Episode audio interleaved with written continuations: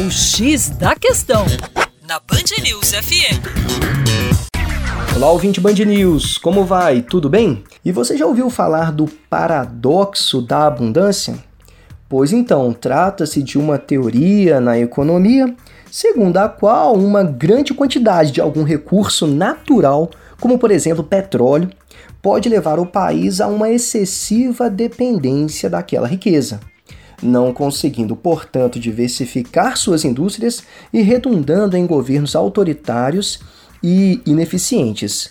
Um dos primeiros a identificar essa questão, repito, a questão do paradoxo da abundância, foi um venezuelano chamado Juan Pablo Pérez, ministro de Minas e Hidrocarbonetos da Venezuela na década de 60.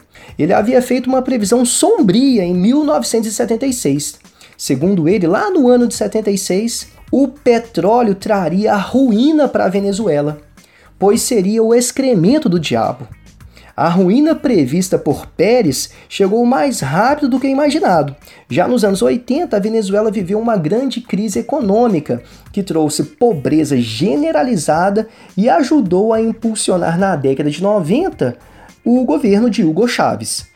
Em seus primeiros tempos, o governo chavista gozou de um período de fartura, com o barril do petróleo atingindo valores recordes. Apesar das críticas da oposição e da comunidade internacional quanto aos aspectos antidemocráticos de Chaves, a crise econômica só chegaria aos patamares atuais quando o petróleo se desvalorizasse abruptamente e os erros econômicos ficassem muito evidentes.